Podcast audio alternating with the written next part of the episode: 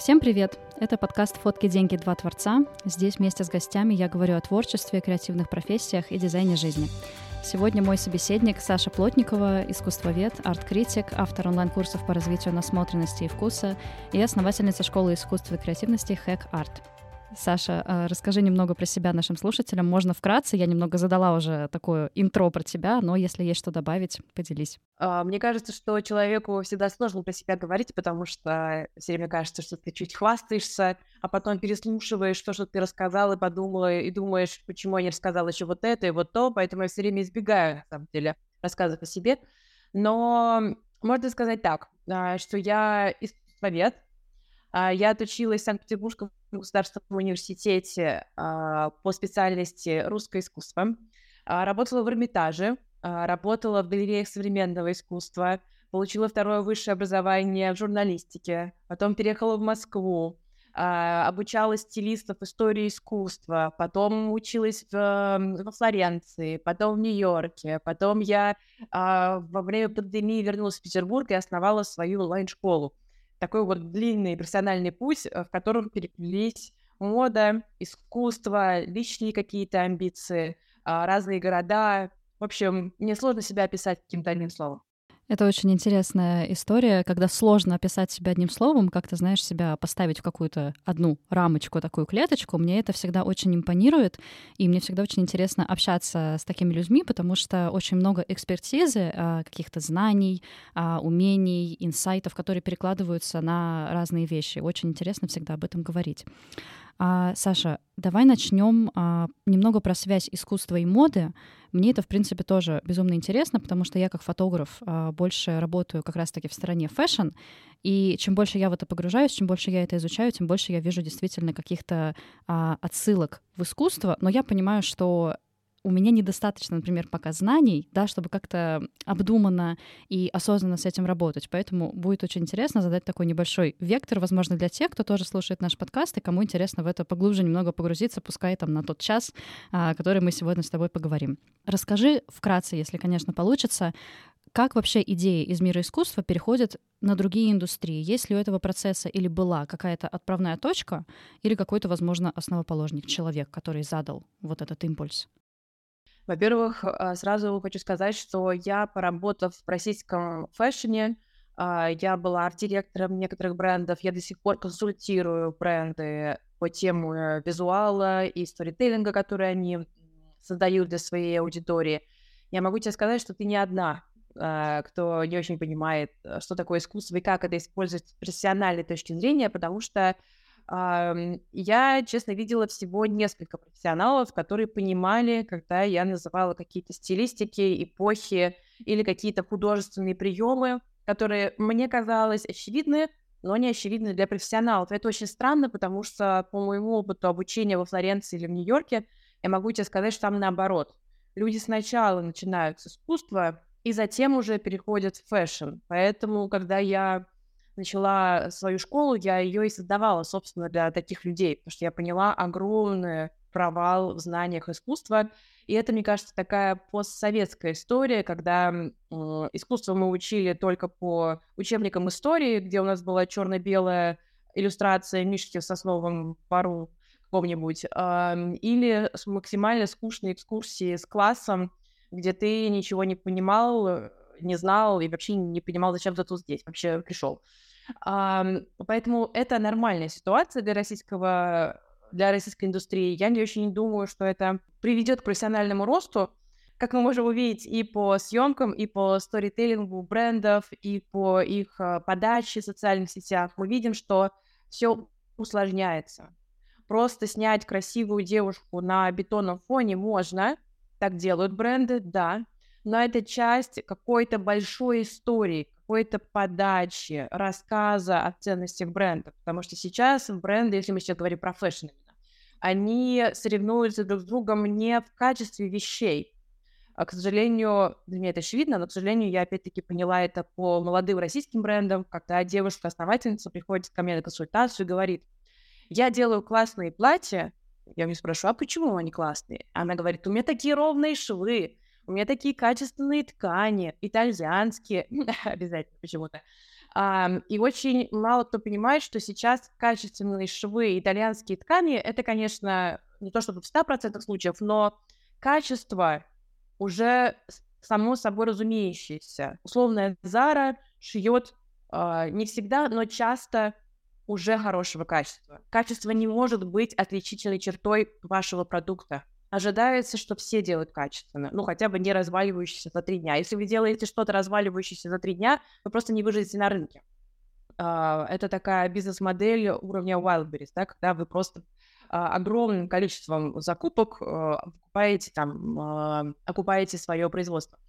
Но если вы делаете бренд, то он изначально не будет э, некачественным. Поэтому вот эта история не, не может выжить в современном рынке. И если мы понимаем, что бренды соревнуются не качеством, то мы понимаем, что они соревнуются впечатлением. У нас э, создается такая история бизнес на впечатлении, бизнес на истории. И как выстраивается эта история, через какой визуал, как мы работаем с ассоциациями аудитории, какие эмоции мы у нее вызываем тем или иным визуалом, подачей, моделью платьев и так далее, это все а, работает в том числе, не только, но в том числе с искусством, потому что искусство — это такая немножко бессознательная история — а, люди думают, что искусство — это какая-то глубокая насмотренность, где ты считываешь все, все отсылки, понимаешь всех современных художников и всех, там, я не знаю, а, художников 18 века. Это не так работает. Если у вас бренд масс-маркет, и что-то подешевле, то это будет э, что-то, что будет ассоциировано с каким-то уровнем дороговизны вещи. Например, когда Жак бренд Жак Мюс, все его знают, когда он начал переходить от э, middle plus сегмента больше в премиум, сейчас у него такое движение, больше в премиум идти, а вот они сделали показ в Версале. То есть от показов в лавандовых полях, там, подсолнухах, э, вот этого всего, они перешли в более дорогую эстетику не потому, что мы знаем, что такое Версаль, что построен в таком-то веке, что это там такое-то, такая-то стилистика, такая-то эпоха. Мы просто ассоциативно понимаем, что Версаль это что-то более дорогое, что-то более статусное. И на этом уровне работы с аудиторией уже будет достаточно. Но, к сожалению, по моему опыту работы а, с фаундерами fashion-индустрии, даже этого понимания часто нет. Люди не понимают, что такое уровни визуала, что такое уровни восприятия этого визуала, что такое нишевание продукта, как это можно сделать с помощью определенных ассоциаций. Ох, в общем, это может быть очень долгий-долгий ответ, а, но возвращаясь к этому вопросу, с чего все началось, это опять можно подумать, а что мы будем считать началом.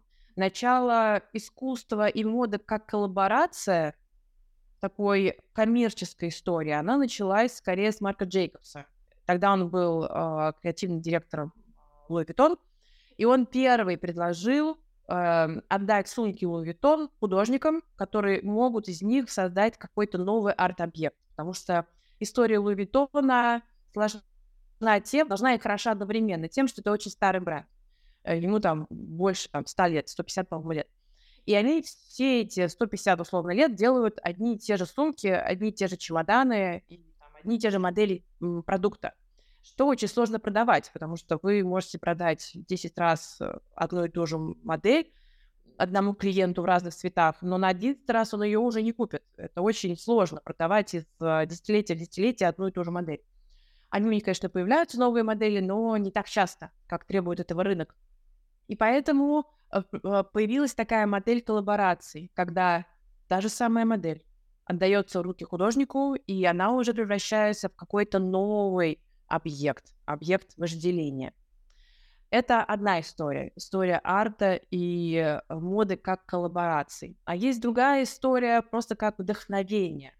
Искусство, которое вдохновляет креаторов на создание каких-то моделей. И тут я могу сказать, э, наверное, Поль Пуаре, это модельер начала 20 века, и, конечно, мадам Гре – а, в 1920-х годах, вдохновлявшиеся античными статуями. Ну и, конечно, Эльза Скиапарелли и ее работа с Сальвадором Дали, с Жаном Кокто и другими э, художниками того времени, э, это уже немножко другой уровень работы с искусством. Поэтому тут смотря какой всегда вопрос, про коммерцию или про вдохновение. Ты знаешь, он, наверное, скорее про вдохновение, потому что если бы мы хотели исторический экскурс, наверное, я бы послала наших слушателей просто к тебе на один из твоих курсов, э, что я уже на самом деле приняла решение сделать. Мне хватило послушать тебя пять минут, и я такая, все, понятно. Это будет в следующем году мое очередное вложение в свое развитие. Да, да, я за, все. Знаешь, из того, что ты сказала до, про то, а, как в нашем восприятии, что означает вообще понимать искусство. Вот ты сказала, у большинства это ассоциация, как будто ты понимаешь все-все-все отсылки. Честно, в моей голове это именно так и было. То есть если я разбираюсь в искусстве, условно я смотрю на какой-нибудь кампейн какого-нибудь модного дома или фотографа, который что-нибудь снял для Vogue, и я вот в секунду вижу, что ага, а вот здесь он вдохновился вот этой картиной вот этого художника или чем-то еще, да, из мира искусства, и вот из этого у меня вопрос, если я сейчас попробую его правильно сформулировать.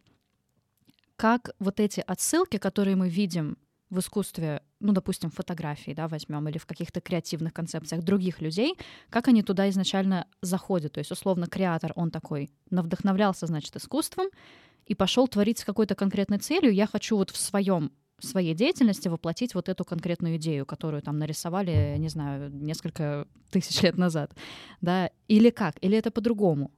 Или это больше бессознательный процесс, и потом, когда мы уже смотрим, знаешь, как вот в какой-нибудь книге, этими красными шторами писатель хотел там намекнуть нам на это и на это, в то же время писатель — это просто, блин, красные шторы, я ничего не хотел сказать. А, в твоем вопросе опять я разделю два вопроса по поводу того, что а, правда ли, а, когда я могу сказать, что я понимаю искусство, я понимаю все, что я вижу в визуале. Ты можешь так сказать, когда ты отучилась, как я, там, 10 лет своей жизни. Ты сначала получила бакалавриат истории искусства, потом магистратуру истории искусства, потом ты отучилась в Эрмитаже на дополнительном образовании, потому что когда ты работаешь, когда ты работаешь в Эрмитаже, тебе нужно там пройти определенные ступени доп. образования. Потом ты отучилась э, в Флоренции, потом ты отучилась э, в современном искусстве в Лондоне. Так, да. Готова ли ты 10 лет на это потратить? Ну, будет здорово, но не надо путать э, врача и интересующегося здоровьем. Да? Это разные вещи. Врач это там сколько-нибудь, по 15 лет, а если у тебя болит поджелудочная, то ты будешь интересоваться поджелудочной. Ты не можешь охватить все и это нормально. Поэтому я не ожидаю от человека, который просто понимает в искусстве такого же понимания, как у меня. Это не очень здорово. Мне кажется, это очень невротично и в духе современной эпохи, где все заражены вот этим фома, боязнью пропустить что-то интересное и важное. Ребят, вы не сможете изучить искусство, э, по вечерам читая книжки, и понимать его на таком уровне, как я или другие действительно профессиональные искусствоведы. И это нормально, это вообще окей. Um, поэтому тебе не нужно понимать все, что заложил автор в визуал, но от тебя требуется базовое художественное восприятие. Это действительно требуется, потому что чаще всего визуал уровня Вога, там какой-нибудь э, Dazed Magazine, ну, не знаю, какие-нибудь самые базовые, да, fashion-журналы, они не ожидают от тебя такого уровня прям магистратуры э, истории искусства. Они ожидают от тебя базового понимания основных эстетик, их там, условно, ну, 7 штук, основного понимания композиции цвета и света, э, какого-то базового понимания, что такое совриск. Совриск — это такое сокращение современное искусство, совриск. А, что такое Савриск, с чего он начинался, да, понимать, кто такой Малевич и почему черный квадрат это важно, кто такой Марсель Дюшан и Фонтан, и затем знать какие-то основные вещи современного искусства. Грубо говоря, отличить, а, не знаю, американский экспрессионизм от, не знаю, чего, от концептуализма. Это достаточно легко, потому что это разные абсолютно вещи. Но это базовые истории, а, которые можно изучить при желании за год абсолютно спокойно и не надрываясь. И этот год, вложенный в свое художественное базовое образование, супер базовое, оно позволяет видеть именно визуал уровня Вога. Это первая часть своего вопроса. Вторая часть своего вопроса, как э, креатор закладывает визуал некие идеи и отсылки. Это уже другая история, потому что первую часть вопроса я отвечала как для зрителя, а вторая часть как для креатора. Вот креатор закладывает идею с помощью ресерча. И в этом проблема насмотренности. Все говорят про насмотренность, но не знают, что это такое. Насмотренность — это когда ты идешь э, в музей, например, или в театр. Просто я искусствовед, да, но есть еще вообще-то театр, еще есть вообще-то кино, музыка, так, на минуточку, э, книги. Но я сейчас говорю только про визуальность. Да? Предположим, вы идете в музей, и вы идете туда с некоторой целью. Э, почему бесполезны вот эти походы в Эрмитаж, в Лувр и Тейт Модерн, э, когда вы идете с подружкой? Потому что вы болтаете, смотрите в телефон, отвлекаетесь на мужа, ребенка, посетителей, я не знаю, что еще, на погоду, колени ломят, ей захотелось. И вот это все одновременно отвлекает вас от цели. Люди приходят в музей бесцельно, провести время, фотографироваться. Или вот это еще, которое мне абсолютно непонятно, получить удовольствие. Какое удовольствие? Вы получаете удовольствие от толпы, от э, попыток проникнуть в другой зал, сфотографироваться с Джакондой, какое удовольствие вы получаете? Правда ли вы получаете визуальное удовольствие и понимаете ли, как его достичь? А, как мы понимаем, любое удовольствие нужно понимать, как достичь. Поэтому есть у меня сомнения в этих доводах. А, если покопать большинство людей, не все, но большинство людей покопать, а так как я работала в научно-просветительском отделе в Эрмитаже, я прям покопала многих людей, кто приходит к нам в Эрмитаж, а, с целью, а зачем вы приходите? Все говорят про удовольствие, про то, что вот это так красиво. Но если покопать, то там очень много чувства вины, что я должен туда пойти. А, приличные люди так поступают. Если я приехал в этот город, то я обязан. А, это будет вкладом в, мою, а, в мой рост. Каким вкладом? Какой рост? А как а, античная статуя вкладывается в твой рост? И так далее. Тут очень много вопросов, которые люди не очень осознают. Поэтому насмотренность — это приход в музей с некоторой целью. Например, сейчас давай придумаем, какой у тебя проект на, на носу. Какую-нибудь придумай мне съемку. На носу у меня творческая съемка, там будет такая полупрозрачная панель, но это будет в стиле как вот просто а коммерческий кампейн для брендов, но она как бы творческая. То есть я туда изначально не закладываю отсылки к искусству, но раз уж мы об этом заговорили, давай попробуем. Да, давай мы вот на практическом примере разберем это. А, скорее всего, а, можно было бы вдохновиться искусством минимализма. Искусство минимализма — это искусство 1970-х, 80-х годов, и э, прозрачные э, работы некоторых скульпторов, объекты того времени, которые могут вдохновить себя на цветовые сочетания, на э, работу с объектом, на интересное расположение света и цвета твоей композиции. Вот свет там будет один из главных героев, на самом деле. Вот. И Тут, может быть, и э, минималисты 70-х годов, которые тебя могут вдохновить, Дэн Славин, Дональд Джад, э, художники-минималисты 70-х годов могут тебя вдохновить с точки зрения цвета и света. А, может быть, концептуальный художник Лафур Элиасон а, там позволит тебе вдохновиться светом как единицей художественного самовыражения. В чем проблема художественных съемок? Тем, что мы берем вдохновение для них из Пинтереста, из брендов, которые близки тому бренду, которого мы снимаем, и получается просто одинаковые кампейны. Я сейчас смотрю новогодние съемки российских э, фэшн-брендов, и я понимаю, что у меня от щелкунчика, э, театральных занавесок, и вот этого серебристого дождика, ну ладно, серебристого дождика сейчас не так много, как в прошлом году, но вот в этот раз театр у нас номер один. И у меня скулы сводят от этого. А почему так происходит? Потому что это такой эффект домино. Один сделал, аудитории зашло, и мы начинаем все это делать. Вне зависимости от того, какой на самом деле сторител у бренда. Потому что, может быть, сторител у этого бренда про секс, про агрессивность, про такую, знаешь, очень яркую женщину, а не зачем-то играющего кончика. Или наоборот, это какая-нибудь нежная нежность, глазки Бэмби и розовая помада, и зачем-то они тоже пошли к этим багряным а, занавескам. Больше для меня вопрос, почему все используют одни и те же референсы под определенные события. И э, искусство помогает создавать не шаблонный продукт. То есть, с одной стороны, там будут прозрачные панели, это будет там игра со светом. С одной стороны, это будет как будто бы то же самое, но сторителлинг заложенный внутрь и особенно рассказанной аудитории, что на самом деле мы здесь вдохновлялись вот такой-то работой, которая там закладывает вот такой-то концептуальный смысл, а, само по себе, а, сам по себе референс позволяет вам рассказать дополнительную миссию бренда.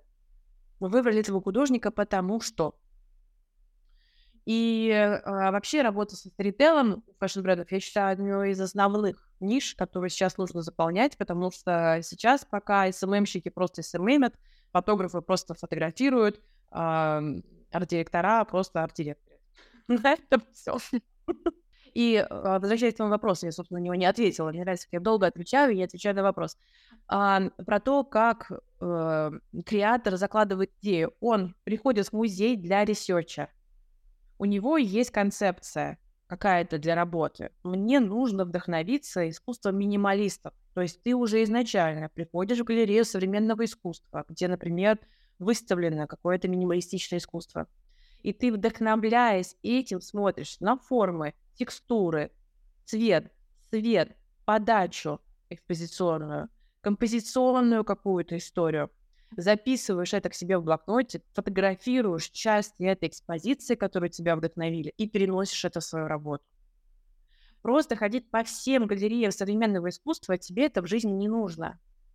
Ты не подготовленный зритель, ты не сможешь в себе аккумулировать так много сразу, и это окей, абсолютно окей. Но у тебя есть задача, и ты под нее подбираешь тот визуал, который ты будешь смотреть в галерее. Или, например, у тебя съемка в эстетике рококо и ты идешь, например, в Пушкинский отсматривать Франсуа Буше, и ты вдохновляешься, это художник, и ты вдохновляешься цветом, цветом, э, позировкой моделей, э, деталями интерьера, э, деталями костюма и так далее. Кстати, очень много фотографов упускают, когда они не понимают, что такое позировка, что в каждую эпоху есть своя поза, которая занимает модель. И, например, барокко от рококо будет сильно отличаться, точно так же, как э, позировка в эстетике 1950-х годов, Look, будет сильно отличаться от позировки современной модели. И с этим можно играть как тоже таким художественным приемом. На это тоже нужно обращать внимание. В общем, я могу рассказывать об этом бесконечно. Это будет просто моя лекция номер два, поэтому просто э, запомним, что мы идем в музей не поболтать с подружкой, не на свидание сходить, а для ресерча. Когда вы делаете research, у вас получается продукт. Когда вы идете туда бесцельно или с семьей время провести, вы должны понимать, что это не рабочий процесс. Это очень классный поинт. Я об этом... Ну, то есть я о музеях не думала в такой парадигме вообще никогда. Наверное, у меня не было никогда это приправлено чувством вины, как ты рассказала, но присутствовало вот это вот обще вдохновиться, обще на что-то красивое положить глаз. И тоже, кстати, одна классная мысль, которую я услышала в другом подкасте, который меня и вдохновил на этот эпизод, собственно. А, ты сказала, что поход в музей — это вообще-то интеллектуальная и умственная работа. То есть да, и я очень часто замечала, что никогда, вот выходя из музея, я не чувствую себя вот просветленной, вдохновленной, то есть ну, какие-то настолько процессы в мозгу происходит, пока ты все это воспринимаешь, впитываешь в себя, и твой мозг обрабатывает вот это все. То есть по факту хочешь расслабиться, но на самом деле как бы та еще работенка, которую ты сам себе устраиваешь. Вот. Э, кстати, очень часто люди путают масс, а, массовое искусство и высокое искусство. Это точно так же, как путать высокую моду и масс-маркет. Их нельзя путать. У них разные цели, разные инструменты, разные задачи. Потому что когда мы приходим на фильмы Marvel, мы расслабляемся, в этом смысл фильма Марвел. Мы погружаемся в какую-то историю, развлекаемся и бла-бла-бла. Когда мы идем на Тарковского, у тебя же нет шальной мысли, что ты сейчас расслабишься. Нет, будет очень плохо. И ты к этому готова. Точно так же, как ты можешь посмотреть комиксы и расслабиться, получить удовольствие. Комиксы бывают очень глубокие, кстати, и классные. А когда ты идешь в Лувр, там не будет расслабления. У этого места другая задача. Это очень глубокая эмоциональная и интеллектуальная работа. К ней надо быть готовым. Вообще не воспринимайте, пожалуйста, музей как место развлечения. А, Саша, хочу еще вернуться к одной мысли, которую ты упомянула про, том, что, про то, что СММщики СММят, арт-директора директорят, фотографы фотографируют. И про то, что сейчас очень будет, ну, я предполагаю, что оно уже популярно, и оно уже в таком этапе развития, но именно направление, когда мы создаем что-то, как креаторы визуальные, да, с целью рассказать какую-то историю, сделать какой-то старител. Ты считаешь, у российских фэшн-брендов современных, абсолютно разных, пускай это будет, э, ну, не супер масс-маркет, но там сегмент middle, middle plus и выше, у них есть такой запрос от креаторов на рынке. То есть не просто, слушайте, ну, мы тут коллекцию новую отшили, хотим снять кампейн, давайте посмотрим какого-нибудь хорошего, но в то же время бюджетного фотографа, чтобы он нам снял. А такое скорее, или все-таки действительно есть тенденция, что мы хотим какие-то pillars создать для нашего бренда глобально, и мы хотим, допустим, поэтому работать с каким-то одним фотографом, который будет постоянно закладывать вот эти смыслы во все кампейны на протяжении, да, чтобы вот эта вот идентичность бренда, чтобы она сохранялась. Я думаю, что сейчас а, рынок российского фэшена очень разный, потому что из-за ухода иностранных брендов а, слишком много людей вошли на рынок, и пока сейчас разброд шатания. Но поэтому я вижу, с одной стороны, что очень много новичков, которые вот именно так и поступают. Отшили быстренько новогоднюю коллекцию, блески надо продать сейчас, потому что в следующий раз мы их продадим только на 14 февраля, поэтому все горит, давайте снимаем, погнали. Есть такая история. А есть другая история про бренды, которые изначально заходят с какой-то интеллектуальной историей, которые понимают, что они хотят выстроить storytell. Это и Ушатава, и Плантероса, и 12 Stories сейчас играют в эту историю. И даже из масс-маркета Бифри, которые а, работают с молодежной аудиторией, это масс-маркет, но они работают с а, современными молодыми художниками. И это тоже такая длинная история проекта. Поэтому сейчас сложно вообще говорить про российский fashion в принципе в общем. Потому что это очень разносторонние игроки пока что. У нас нет общей какой-то истории. Угу. А, знаешь, пришел мне на ум пример а, бренда Lime, у которого я не, не совру, вернее, совру, если скажу, что знаю, как давно он произошел, но как бы относительно недавно он прям стал очень таким популярным и очень очевидным, вот этот ребрендинг.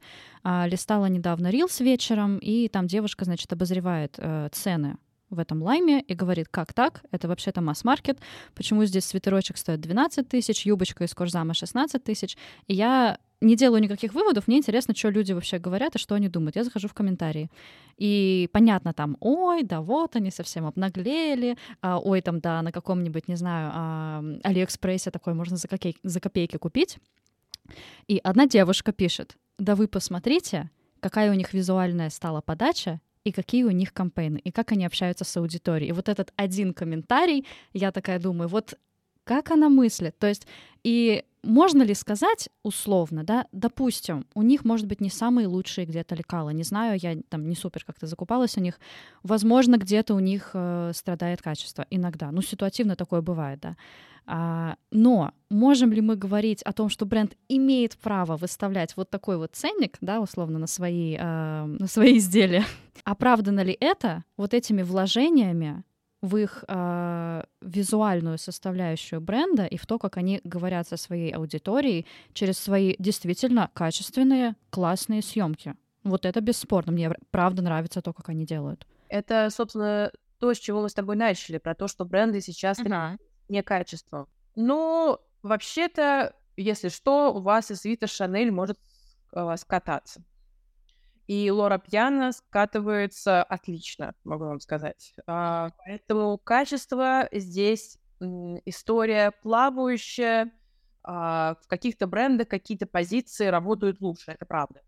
Но сейчас мы играем в ценник через историю, которую мы продаем. И если кому-то э, очень дорого и прям подгорает, что я такое на Wildberries куплю, ну покупай. В чем проблема? Рынок свободный, рынок огромный, и у каждого есть своя целевая аудитория. Но почему-то кожаную качественную сумку можно купить тысяч за 10. Можно. Но почему-то хочется сумку, не знаю, Шанель. А, дело в том, что там качественная кожа, правда? Вы за качественную кожу хотите 500 тысяч рублей заплатить? Не уверена. Там какая-то другая явная история, не в качестве кожи, которая, кстати, очень легко царапается. Поэтому нет, дело не в качестве, а в том, какую историю мы рассказываем. Поэтому я абсолютно понимаю комментарии девушки и понимаю комментаторов, которые не понимают, в чем суть. Потому что еще их потребительская способность на другом ценовом э, диапазоне, и это окей. Когда им станет интересно покупать истории, а не просто кофточку, чтобы на работе все восхитились, они будут покупать у других брендов. Саш, а сегодня креаторам очень важно прокачивать в себе и бизнес-ориентированность, в том числе какие-то бизнесовые управленческие навыки, сочетать их с творческими. И такой специалист имеет место быть в топе на рынке. Расскажи, пожалуйста, как вообще мы к этому пришли? Ведь, ну, по сути, если подумать, какой-то креативный человек может взять себе продюсера, и этот продюсер будет за него решать вот эти бизнесово там продвиженческие вопросики. Креатор будет творить, а продюсер будет э, заниматься там стратегией продвижения, общением и всем остальным. Почему все-таки круче объединять вот это в самом себе, нежели чем вот делегировать такие вещи? На самом деле, я думаю, что делегировать-то можно и важно. То есть я пугаюсь людей, которые хотят все одновременно делать своими руками. Это страшная такая история, которая грозит выгоранием. Но менеджерские качества важны в том плане, что ты должен понимать, как ставить задачу и как оценивать KPI сделанной работы твоей команды. Потому что чаще всего люди говорят, я творческий, поэтому вы сейчас будете в табличках Excel, почему-то именно таблички Excel у людей вызывают какое-то максимальное отторжение, как будто бы это самое страшное, что может с тобой случиться, хотя на самом деле самое страшное, что с тобой может случиться, это недополучить деньги за ту работу, которую ты делаешь. Потому что из-за отсутствия таблички Excel ты э, не понимаешь, какая у тебя прибыль, сколько бы ты мог стоить на рынке, какие у тебя задачи, какие у тебя затраты на самом деле, и сколько ты мог бы за это все получить. Это самое страшное, что может случиться в креативном труде, потому что я знаю очень талантливых людей, которые получают копейки и согласны на это. Поэтому, поверьте мне, табличка Excel — это ваш золотой инструмент, когда вы поймете, зачем он вам. А если вам э, у вас какой-то образ в голове, что вы творческая единичка, которая прыгает по полям радости и собирает только заказы, фотографирует, а вечером пьет э, просека в московском ресторане, то чаще всего это грозит провал. Потому что все действительно творческие люди — это очень собранные и сконцентрированные люди на своих задачах. Потому что мы с тобой уже выяснили, что чтобы сделать действительно классный креативный продукт, тебе нужно провести research. А research — это, опять-таки, не э, прыжки по полям радости. Это очень четкая, э, усидчивая работа, с одной стороны. А потом, чтобы этот продукт донести до аудитории, или себя донести до аудитории, например, там брендов, которые там будут тебе идти, чтобы ты фотографировал что-то, а, тебе нужно понимать, что такое KPI, что такое а, SMM вообще в принципе, что такое работа в социальных сетях, какой сторитейл ты строишь, через каких э, инфлюенсеров ты можешь этого добиться и так далее. Команда может подхватить эти задачи, и она должна их подхватывать когда ты нормально поставишь. А просто так, ну, я хочу стать известным, или я хочу, чтобы Tell Stories ко мне пришел э, с, там, с задачей там, поснимать какой-нибудь э, кампейн. Так это не работает, ребят. То есть это во многом про умение ну, во-первых, и самому себе тоже грамотно ставить цели и задачи, потому что, опять-таки, если вернуться к какой-то там около коучинговой психологической истории, а, задача должна быть очень четкая, то есть сказать, как ты говоришь, я хочу быть известным, а что мы в это вкладываем, то есть как мы можем разбить эту задачу на подшаги и вообще ее реализовать. А, а вот у этих людей, про которых ты сказала, я творческий, а, и да, и все. Да, и вы мне обязаны. Я не такой, как вы в этих ваших mm. Я не бухгалтер, я не юрист. Я всю жизнь положил на алтарь искусства. Это на самом деле очень детская жертвенная позиция. Про то, что вы смотрите, я вот агнец, который сейчас за ваши грехи э, будет э, жить в нищете, э, но делать искусство. Это тоже очень русская история, потому что на самом деле по-настоящему классные художники, они очень много зарабатывают. Это очень обеспеченные люди. А, если мы посмотрим на самых крутых э, художников в Европе и Америке, это люди, которые зарабатывают побольше многих бухгалтеров и юристов. А, и российские художники, кстати, тоже есть достаточно обеспеченные люди. А, но это почему-то в русском сознании, что если ты креативный, то ты прям должен жить в нищете. Ты не должен жить в нищете, если у тебя нет такого желания. А если есть желание, то можешь жить весь сколько угодно дальше. Ну и креативить в стол, соответственно, потому что вряд ли твои работы вообще до кого-нибудь дойдут.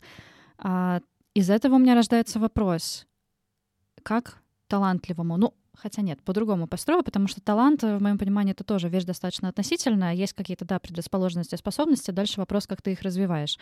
Какие навыки нужно подтянуть творческому человеку? Ну, допустим, он уже на каком-то хорошем уровне, у него классные работы. Я сейчас говорю не только про фотографов, пускай это будет стилист, я не знаю, визажист, а, талантливый э, рекламщик, а, продюсер каких-нибудь роликов. Вот у него экспертиза есть, но он хочет выйти на хороший заработок, чтобы на рынке его ценили и чтобы ему за это соответствующе платили. Что ему нужно?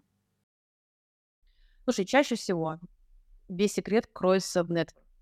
Умение строить социальные связи и грамотно этим пользоваться — это великое искусство. Поэтому я бы на месте этих людей покупала бы э, именно историю про нетворк, про умение знакомиться и общаться. Потому что знаешь, сколько людей ко мне приходили а, с классными работами, я у них спрашиваю, так чего вы не предлагали вот этому бренду себя, так вот это? А я не знаю как, а я стесняюсь, а я, а я птичка. Я могу только чик-чирик. Ну, ты можешь дальше чик-чирик с мамой, подружками и бойфрендом, который считает себя самой классной девушкой на свете. Это история про личную про личную уверенность в себе, то есть ты считаешь себя классным, но ты не можешь себя донести до заказчика или до корпорации или там до кого-то еще. Это история, правда, нетворка. Приходить на вечеринки, не просто сидеть в телефоне, а открыть рот и что-то сказать. И мне кажется, в Москве, ну, в большинстве больших городов так все делишки и решают. Я не удивлена, но если вы знали, ребят, волшебную пилюлю, которую вы не знали, то это снова плохие новости. Вообще, ты знаешь, могу сказать, что в большинстве случаев все советы очевидны. Да ты все их знаешь. Ты знаешь, как похудеть, ты знаешь, как завести счастливые отношения, ты знаешь, как рожать детей, ты знаешь, как получить образование. Ты все это знаешь. Вопрос, выполняем ли мы эти понятные инструкции или не выполняем. Или мы чего-то боимся, стесняемся, откладываем. Сейчас выскажу гипотезу, а ты мне скажешь, правильно ли я уловила смыслы твои и в целом, согласна ли ты с ней. Мы все в себе уже имеем. Соответственно, это вопрос работы со своими страхами раз и вопрос дисциплины два. Могу ли я э, вот написать 12 stories, и причем, знаешь, э, не просто написать, ну, они, скорее всего, у них, сколько у них лям подписчиков в Инстаграме, мое сообщение улетит в запрос. Uh, условно, там еще полгода-год назад я могла какому-нибудь, ну, поменьше бренду, ну, чисто так вот закинуть, типа, господи, как страшно, сделаю, ну, потому что, как бы, ну... Да, и закрыть сразу, пойти намыть всю квартиру, потому что я боюсь, там, не знаю, чего-то. А про фоллоуапить. Вот, например, я по натуре, мне очень сложно фоллоуапить людей, поэтому я в свое время поработала полгода в пиаре. Мне не понравилось. Я поняла, что, ну, глобально не мое, но навык, который я оттуда вытянула, это уметь заходить к людям второй раз, третий раз, на спокойных щах, типа, здравствуйте, Ну, то есть напомнить о себе. Не прочитали, зайди через другой канал, а, э, позвони сюда, напиши здесь. То есть вот этот момент. Я это говорила, да, к вопросу о том, чтобы не побояться зайти, заявить о себе и заявить о себе не один раз. И дисциплина выстроить э, какую-то систему, структуру, что опять-таки я знаю для многих творческих людей э, не потому, что они творческие, а потому что у всех все равно психика и нейронные связи они немножко по-разному работают. А, и то есть, например, условно, я себя ловлю на том, что мне такой формат не подходит. То есть вот это у меня сразу в голове рождает ощущение, что, блин, у нас день сурка, а для меня вот эта вот рутина — это самое страшное, что может быть. Но я понимаю, что дисциплину и структуру все равно хочется сделать и построить, ну потому что не получится иначе ничего, если жить в хаосе, если какие-то определенные действия я не делаю каждый день. Потому что что-то нужно делать. А дисциплина ассоциируется у людей с рутиной, хотя на самом деле дисциплина — это ваш путь к свободе. Потому что за счет дисциплины ты получишь классную работу, которую ты действительно хочешь делать, а не которая подвернулась. За счет дисциплины ты получишь то тело, которое ты хочешь, те отношения, которые ты хочешь, тот уровень жизни, который ты хочешь, э, тот город, в котором ты хочешь жить. Это происходит за счет дисциплины. Мы воспитаны на ромкомах двухтысячных, где очень много места отводится чуду. Вот она приехала в Париж без знания языка, встретила там на вокзале красавчика и спустя там три месяца вышла за него замуж. Мы в это верили, когда нам было 10 лет. Но, ребят, э, вот миграция, которая сейчас случилась, очень многих творческих классных ребят в Грузии, Азербайджане, э, в Израиле, да, очень многие творческие ребята переехали из России, ожидая, что будет вот так. Сейчас я приеду и разберусь. Ребята не разбирают. Это очень тяжелые истории, которые я видела. Я жила год в тель Мне, правда, очень тяжело об этом говорить. Потому что без дисциплины просто на творческой, креативной энергии этот паровоз далеко не уедет. И именно дисциплина становится вашим шагом к свободе, где вы действительно можете жить в вашем доме мечты на берегу океана. Но это происходит не из чуда, а из того, что вы построили этот дом. Не Вселенная вам дала, к сожалению, а вы сами это сделали. А, хотя, конечно, удача тоже важна. Но удача часто а, рождается из того, что ты умеешь видеть возможности, которые вокруг тебя. Поэтому нетворк, ребята, это номер один. Вне зависимости от страны и города, где вы живете.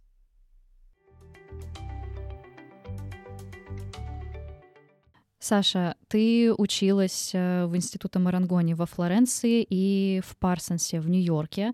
Про Флоренцию мне особенно тоже интересно, потому что и меня туда тоже занесло. Совершенно потрясающее место, потрясающий город, который э, раскрыл мои творческие чакры, на самом деле, если говорить таким эзотерическим языком. Но да, это место, которое дало в свое время пуш э, моей креативности в том плане, что я решила сделать ее одним из своих э, направлений деятельности, такой как бы серьезной. Расскажи про свой опыт учебы там. Э, можно по порядку, можно вместе. А какие навыки, кроме креативных, ты оттуда вынесла? Какие инсайты там были? И что вообще такое главный смысл, который ты для себя оттуда забрала? Я училась там по программе Art and Fashion, и, собственно, поэтому первый курс в моей школе так назывался Art and Fashion, а, потому что мне было интересно проследить вот эту взаимосвязь креативных индустрий между собой. К сожалению, у меня в университете, в СПБГУ и в российском обществе креативные индустрии очень сильно отделены друг от друга. Искусство идет как будто бы своей дорогой, мода как будто бы своей, дизайн идет третий, и все это как-то не связано, хотя на самом деле я понимала, что это очень сильно взаимосвязано, потому что так или иначе каждый визуал работает с какой-то аудиторией. А с аудиторией мы можем работать только когда затрагиваем ее какие-то глубинные архетипические струны, тогда у нас появляются какие-то эмоции или побуждения. А так как эти архетипы в разные философские эпохи, они разные, там, в эпоху Рококо одно, в эпоху модерна другое, сейчас в эпоху метамодерна, да, что-то другое выходит на первый план. А, креатор должен уметь работать с разными уровнями этих архетипов и восприятий. И я хотела подтвердить свою теорию, что это все взаимосвязано. То, как выглядят сейчас ваши квартиры, то, как вы одеваетесь, а, и то, какие фильмы вы э, смотрите, скорее всего, взаимосвязаны. Это все единая э, культурная повестка. И на разных слоях общества эта культурная повестка разная. Люди выглядят по-разному, живут в разных домах, с разными людьми общаются, разные книги читаются. Хотя на самом деле вы можете потреблять разные продукты. Вы же можете зайти в книжный магазин и купить разные книги. Но покупаются почему-то определенные книги. А, и, в общем, да, в институте Марангони я изучала Art and Fashion, и где мы изучали, собственно, эту взаимосвязь между креативными индустриями. Но самое важное для меня там случилось — это умение общаться с преподавателями на равных. У нас такого не было. Для нас преподаватель, по крайней мере, у нас в СПБГУ, не знаю, может быть, в других вузах как-то по-другому, преподаватель — это светоч на небосклоне, это солнце, которое взошло над нами. И как-то не воспитывается критическое мышление. Это классно для научной работы, потому что у нас все-таки э, у нас все научное образование, да? Я должна была делать научный research в искусствоведении, писать книги и все такое. А, и это окей. Но когда ты работаешь в креативе, критическое мышление очень важно. Как я к этому отношусь? А что я думаю? А что я могу сказать на эту тему? Я могу сказать. Не переделать то, что Леонардо да Винчи сказал, а то, что я могу сказать на эту тему. И вот это воспитание в себе критического мышления и умение открыть рот и сказать свое мнение было самым важным. Вы проходили там кучу действительно крутых дисциплин, но вот это было для меня самое важное, потому что после этого обучения я открыла рот и сказала, что я буду учить вот этому. Для меня это важно. Если для вас это важно, приходите ко мне тоже. Если не важно, я пойму, вообще ноль претензий. Классно. Учите даты, имена художников, это тоже прикольно. Но для меня важно вот это. И, и мне кажется, это самое важное, что случилось вообще в моей профессиональной жизни. Ты знаешь, мне кажется, в принципе, в Европе так построена система образования э, с точки зрения взаимоотношений со студентами и преподавателями, что там, в принципе, любое мнение, которое ты высказываешь, оно имеет место быть просто по праву того, что ты имеешь место быть в этом мире. Мне кажется, все-таки у нас глобально, начиная со школы и в университетах есть вот это, да, что препод — это действительно э, всея вообще Руси народа нашего, и вот он, если он думает так, если он согласен с твоим мнением, то да, ты молодец, как бы, а если нет, то как бы лучше бы рот ты держал закрытым. все таки в Европе больше свободы в этом плане и больше возможности дать своему голосу какому-то внутреннему, я сейчас не, не буквально, а именно фигурально, да, а, раскрыться и как-то вот понять, а про что я, и где вот это вот мое лежит. Это очень классно на самом деле. Философская парадигма в России — молчание золота, да? И когда мы из детского сада понимаем, что а, ябничать нельзя, а, что а, молчи, пока другие говорят, слушайся маму, мама лучше знает, не высовывайся и так далее. Когда мы растем с этим, очень странно в 20 лет, в 30 лет говорить, что-то я не могу креативно мыслить. Как-то вот у меня не получается. Так не получается, потому что э, креативность основана на умении о себе рассказать. Потому что все картины, которые мы видим в музее, все коллекции, которые мы видим на подиуме, и все съемки, которые мы видим в журналах, это очень сильно про самого творца, который ты сделал.